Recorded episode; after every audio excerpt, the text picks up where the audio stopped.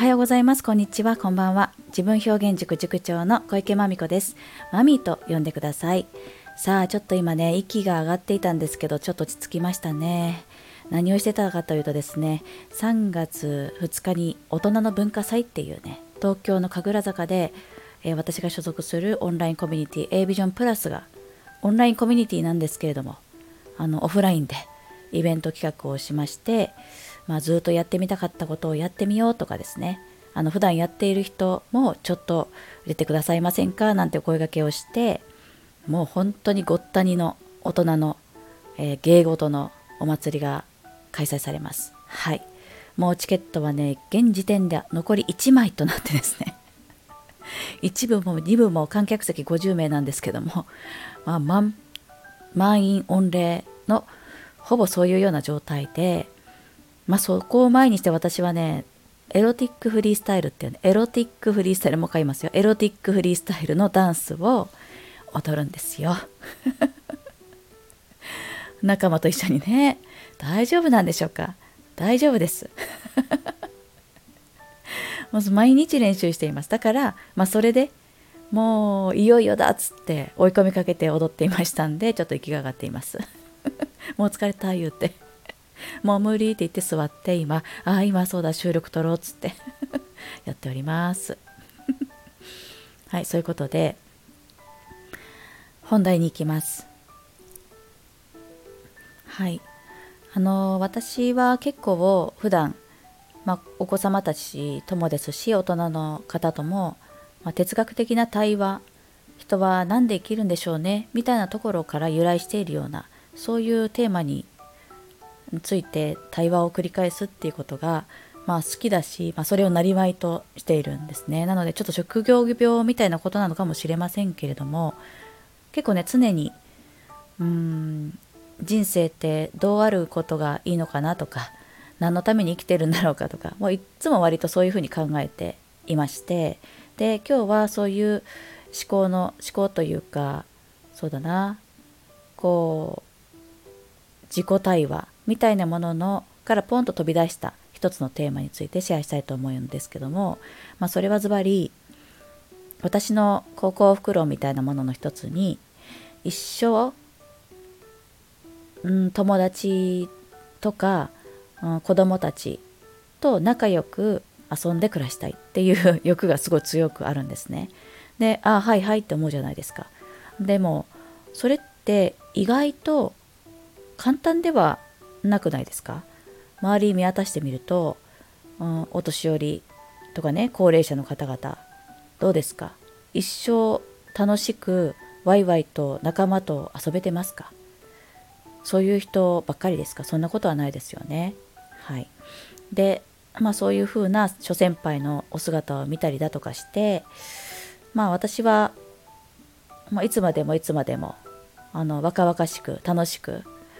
まあ、仲間に囲まれて遊んでいたいって思うわけです。大人の文化祭みたいなことをもう何歳になってもやっていきたいと思ってるわけです。でそうした時にとはいえうーん若くはない。どんどんどんどん置いていく。まあ枯れていくと言っても過言ではないとは思うんですけども。まあそんな私が一体どうしたら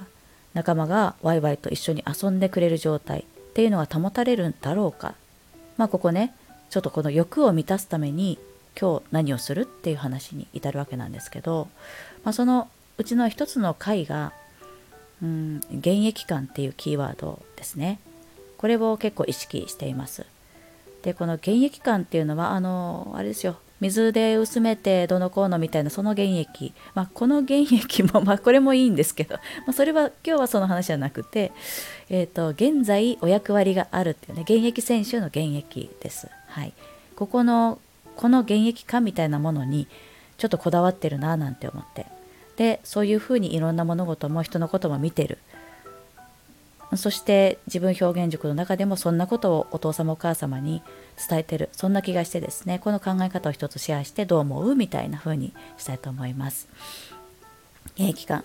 でこの現役感はまあいろいろと肉体的なものから見た目的なものからあの内面のこともあるんですけどまあ私は何よりもまずは内面って思ってます。で内面が変わると、まあ、外見も変わるってちょっと思ってるとこがあるのでまあどっちもなんですよ。あの外見変わると内面も変わるもあるんです。この話は一回置いといてそれはまた別の、えっと、美容カテゴリーみたいなとこでやりたいと思うんですけど今日は現役感についての内面からその現役であることっていうことなんですが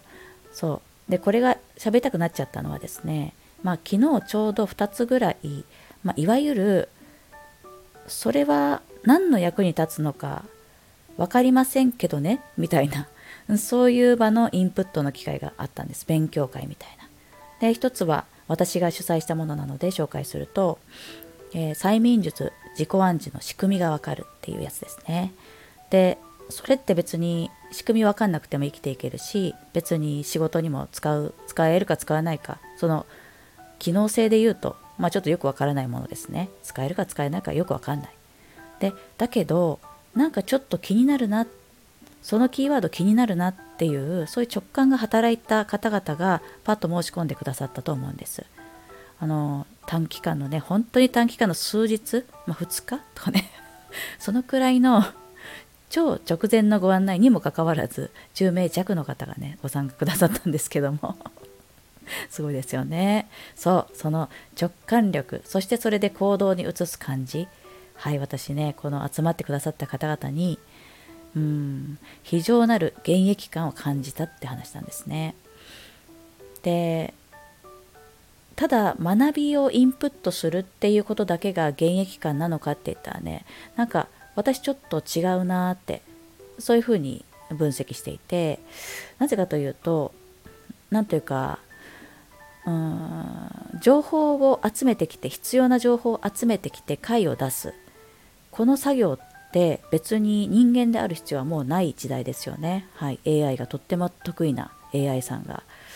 あの登場してきて必要な情報を集めてなんかここら辺が解じゃないでしょうかって答えを出していく。まあこんなものはもうお任せください状態になっちゃいましたよね、うん、で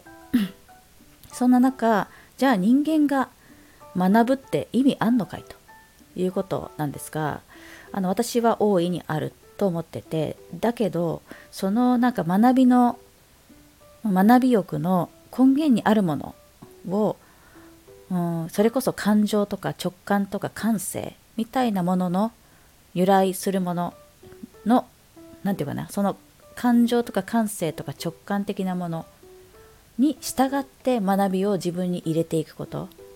これがこれこそが人間が人間であることをもっともっと楽しんで自分という個性が、うん、もっと深まってで慣れの果て慣れの果て現役感。あの人ってなんか現役感あるなみたいな、うん、ことに今を生きている感じ今自分の役割作ってる感じになるなぁなんてそんな風に思ったんですけどいかがです？これが私の持論です。で私はこの現役感を自分につけてまあそれで下心としてはたくさんのお友達に一生囲まれて暮らしたい。一生楽しいことがしたい。まあそんなことでやっております。そうこの直感的感覚的感性的情緒的まあそこら辺の動機で何かあなたは学んで何か探求したりとかね。そういうふうに自分をアップデートさせるってこと最近されましたか？もしされましたらなんかシェアをしていただけると嬉しいです。そういうことをされているお仲間と一人でも二人でもつながりたいと思っております。